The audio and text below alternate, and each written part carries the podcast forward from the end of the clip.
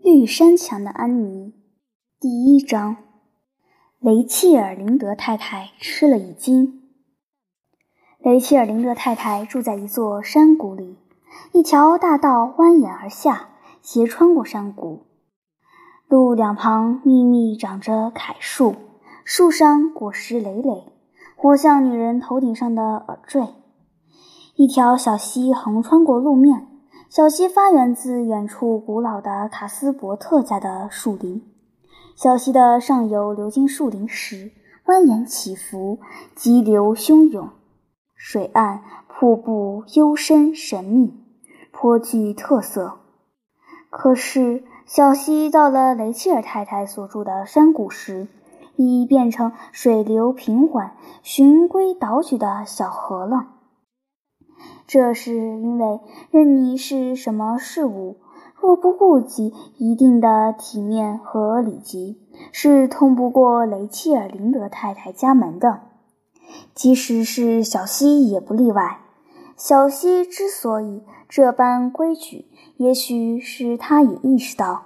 这时候，雷切尔林德太太就坐在窗前，目光紧紧注视着窗外经过的一切。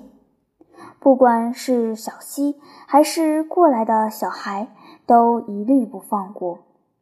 要是见到有什么怪异或觉得不对劲的事物，他非要盘根结底，搞他个水落石出不可，否则绝不罢休。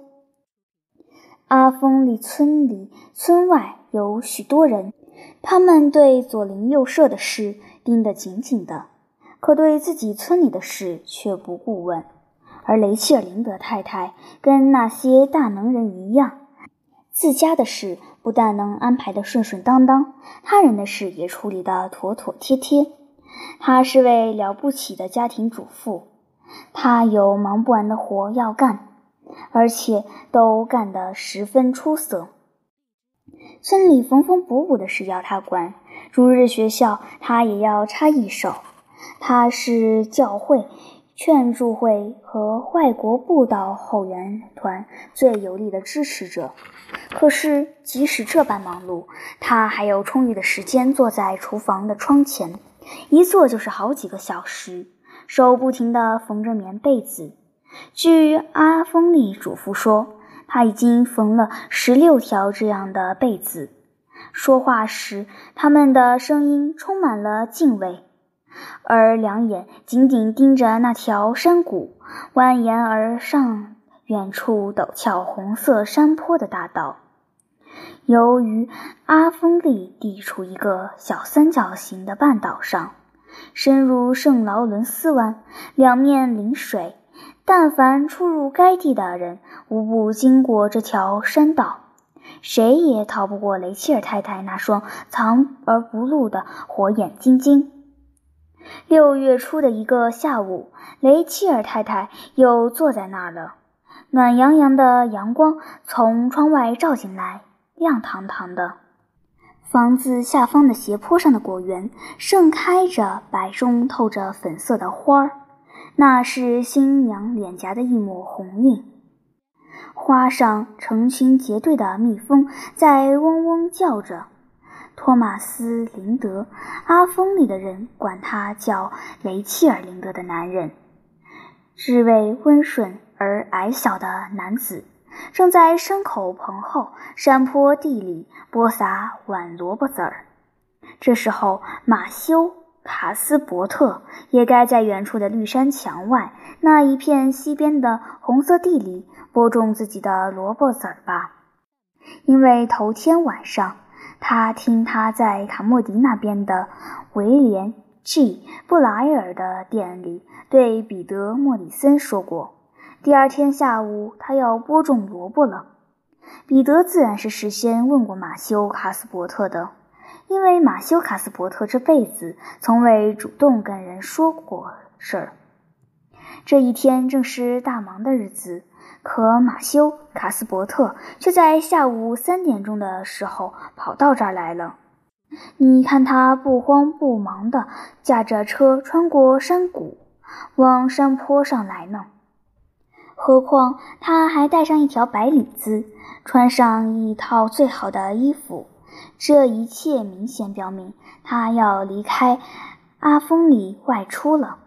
他赶到黎瑟姆马拉的轻便马车，显而易见，他这是要走远路了。可马修卡斯伯特这是上哪去呢？干嘛去呢？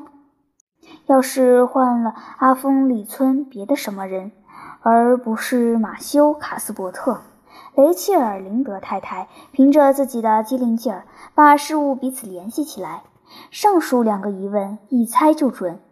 可是马修这人一向就难得外出，这一次准有什么紧迫而不寻常的事逼着他去办。说来，世上属他最羞怯。他就是不愿在陌生人的圈子里出入，不愿到可能与人搭讪的地方去。马修既然带上了白领子，赶着马车，准是发生了非同寻常的事了。雷切尔太太冥思苦想起来，可就是想不出道道来。这一个下午的兴致就这样被一扫而光了。吃过茶点。我就要去绿山墙一趟，问问玛丽拉，她这是上哪去，干嘛去？这位可敬的女人终于打定了主意，一般的说，一年里这样大忙的日子，他是绝对不会到镇上去的，也不会走门串户的。要是他的萝卜籽用光了，他也用不着带着白领子，穿上最好的衣服，驾着马车去天狗。他不紧不慢地驾着车，不像去请大夫。他这一趟外出，说明了昨晚一准是发生什么事了。我这下可彻底搞糊涂了，到底是怎么回事？要不搞他个水落石出，弄清是什么事使得马修卡斯伯特今天离开阿峰里，我的心就得不到片刻的安宁，良心也会不安的。于是吃过茶点，雷切尔太太自然就出门了。这一段路不长，卡斯伯特家就在大道的那一边。离林德居住的山谷不到四分之一英里，那是一所很大的房子，四周草木丛生，果树成片。说实在的，那段小路走起来倒觉得挺远。马修卡斯伯特的父亲跟自己的儿子一样，也是个羞怯而不爱说话的主。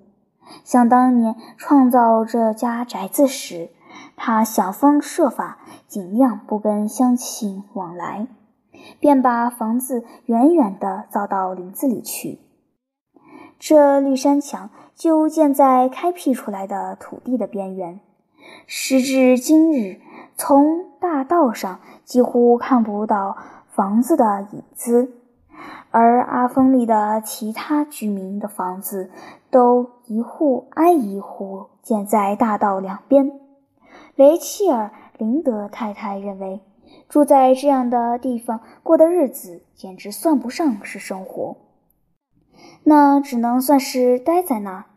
他脚下的小道留着深深车辙印，小草青青，两旁长着野玫瑰丛。他边走边说道：“独自待在这样孤僻的地方，马修和玛丽拉两个人有一点怪怪的，也就不足为奇的。树木可不是什么好伙伴。不过老天知道，要是树木果真是好伙伴，那倒有的是。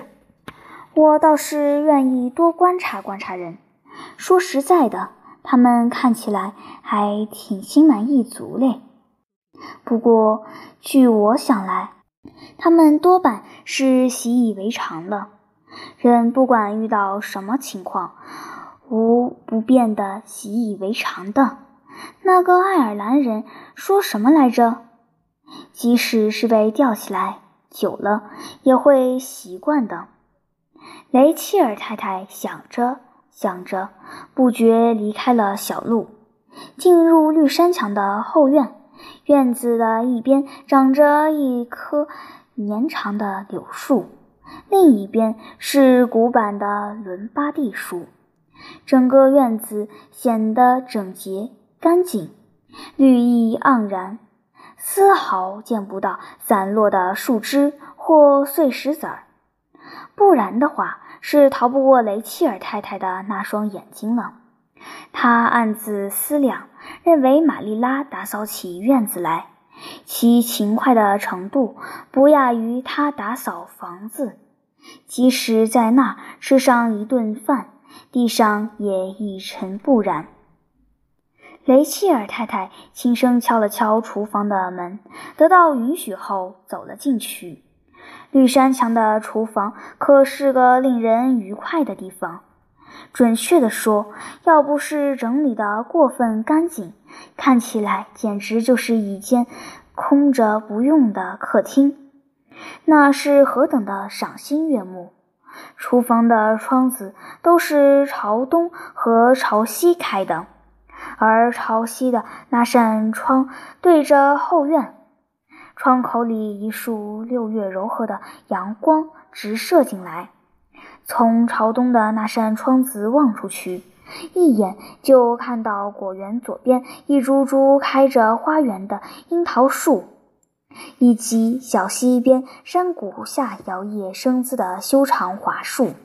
这扇窗的窗口上方悬挂着杂枝盘结的葡萄藤，把窗口染成一片翠绿。玛丽拉·卡斯伯特。要坐就坐在这窗前，他对阳光有点信不过，似乎在这世道，阳光是不是太轻佻、太不负责任了？而现今的世道应该是要认真对待的。这时候，他就在那儿坐着针线活，身后的桌子上摆着晚餐用的饭菜。雷切尔太太刚关好房门，就把桌上的东西看了一遍，牢牢印在脑海中。只见桌子上放着三只碟子，足见玛丽拉在等马修跟另一个人来吃晚饭。但碟子里只是一些酸苹果酱和饼子一类的家常食品，看来人并非什么特殊人物。可马修戴上白领子，套上那匹梨色的母马，又为了哪般？雷切尔太太面对这静悄悄而寻常的绿山墙里这些不寻常的蹊跷事儿，百思不得其解。晚上好，雷切尔，玛丽拉欢快地说：“今儿晚上可真叫好，是不是？请坐吧，家里人可好？”玛丽拉·卡斯伯特和雷切尔太太之间过去和现在关系，只能用友好两字来形容。虽然两人之间存有差异，但也许正因为存在差异，才保持住这场友谊。玛丽拉长得高高的、瘦瘦的，她棱角分明，却缺少女性的曲线。乌黑的头发上已染上些许白霜，用两只金属发夹牢牢地盘在脑后，霎时令人瞩目。看上去，她是个阅历不深且古板的女子。事实上，确实是这样。不过，她的嘴巴四周的线条稍加发展，她那古板的神色就可以改观。也许被认为是个带有幽默感的人了。我们家里人都挺好，雷切尔太太答道。可是今天看见马修出门的样子，我倒是担心你的身体里。我还以为他这是可能去请大夫了。玛丽拉会心的一笑，她已料到雷切尔太太准会过来。他知道，一见马修这样非同寻常的外出，必然会引起这位邻居的好奇心。哦，不，我身体好好的，只是昨天头痛的厉害。他说：“马修是到布莱特河那边去。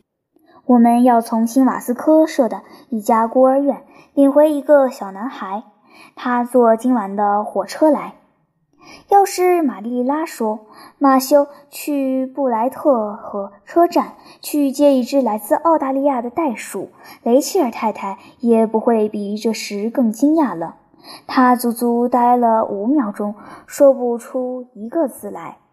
雷切尔太太想，玛丽拉绝不会去寻他的开心，可雷切尔太太还是差点认为是在寻他的开心。你这话可是认真的，玛丽拉？他回过神来问道：“是这回事？”“当然是。”玛丽拉答道。听那口气，仿佛从新瓦斯科舍孤儿院领回男孩是阿峰里每个治理有方的农家春季寻常的活儿，而不是什么前所未闻的新鲜事。雷切尔太太感到自己的精神受到严重的震撼，他思考着，满脑子是惊叹号：一个男孩，不是别人，而是玛丽拉和马修·卡斯伯特领养的一个男孩，孤儿院领回的，这不是天翻地覆了吗？此后再也没有什么事让他吃惊了，再也不会有了。你脑子怎么会出现这个主意？他说，听口气，他很不赞成。事先没请教他讨个主意，就干出这样的事来，他自然是不赞成的。说起来，我们寻找好一阵子了。事实上，整整一个冬天，我们都琢磨着这事儿。玛丽拉答道。圣诞节前，亚历山大·斯潘塞太太有一天上这儿来。她说打算春天到霍普敦的孤儿院去领养一个小女孩。她的表妹就住在那儿。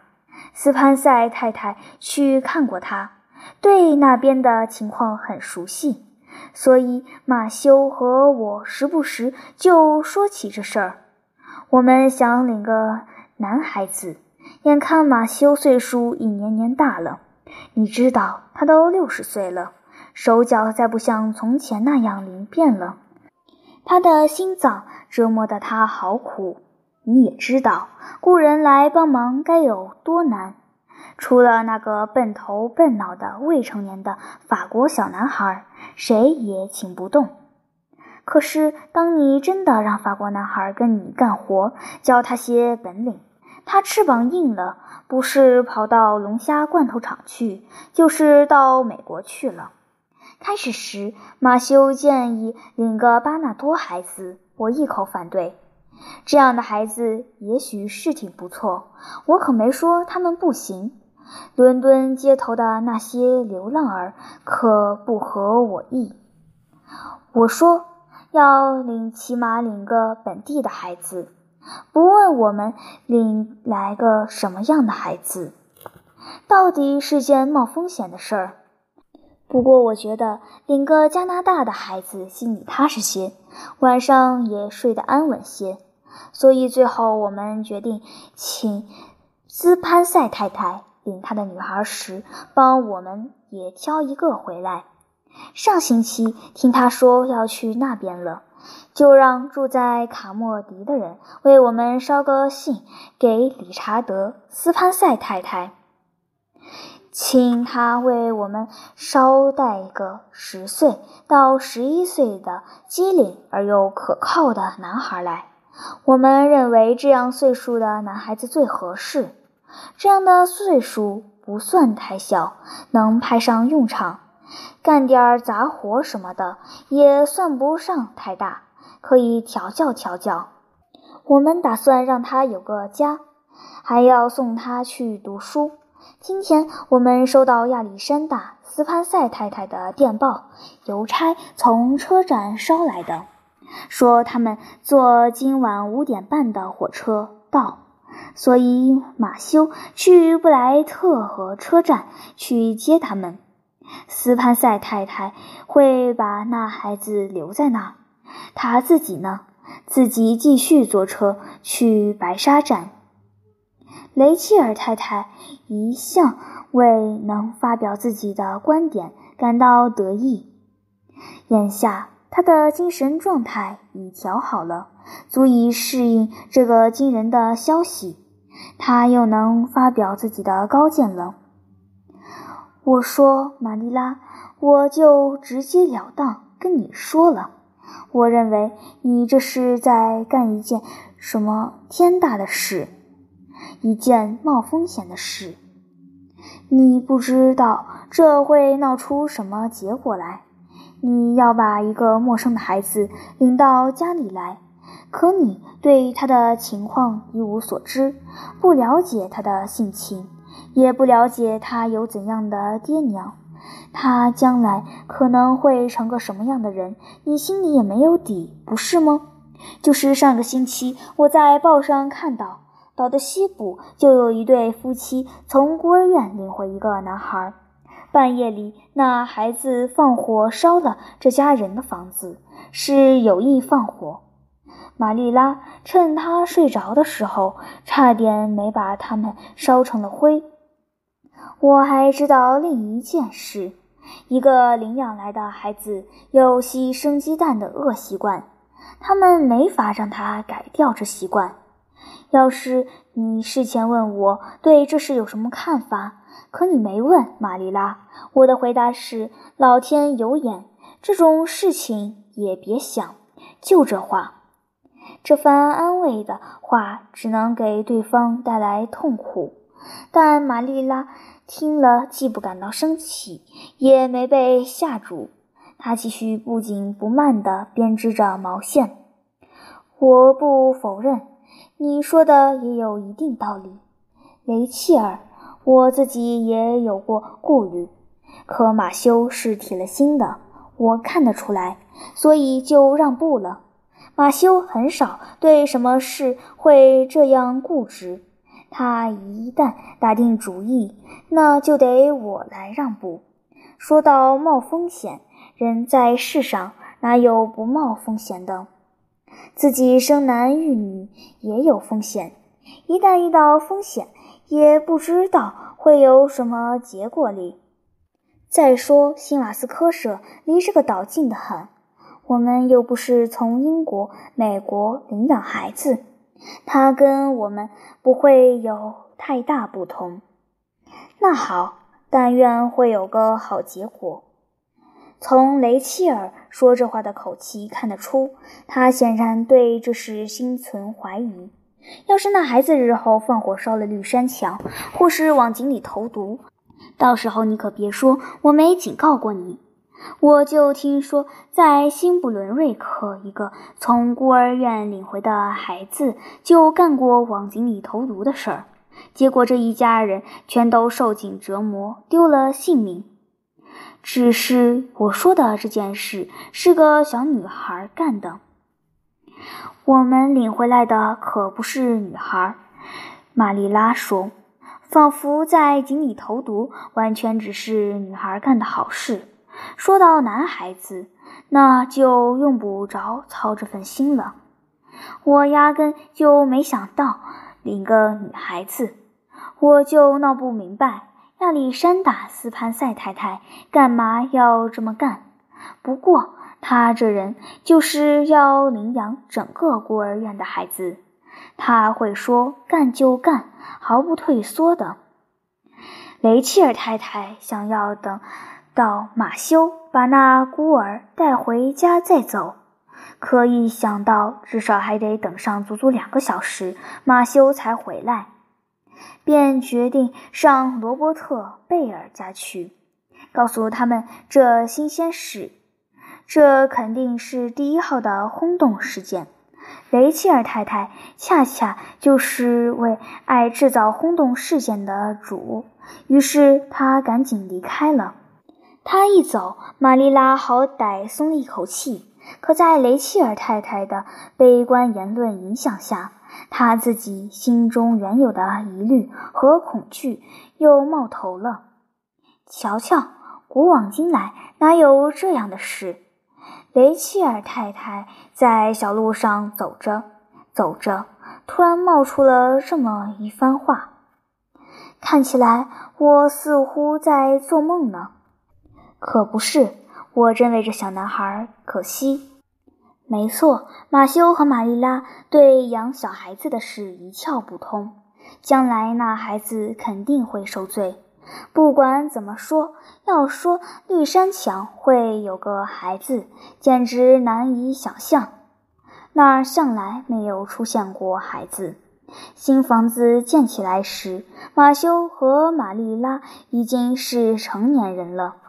就说他俩过去一阵子也是孩子，现在看他们那德行，也难以相信这话是当真的。我可说什么也不愿领孤儿的。他呀，够可怜的，就这话。雷切尔太太满怀激情，对那一丛丛野玫瑰说着上述一番话。要是这时候他亲眼目睹那个在布莱特和车站耐心等待的孩子，他的怜悯之心就会变得更加深切。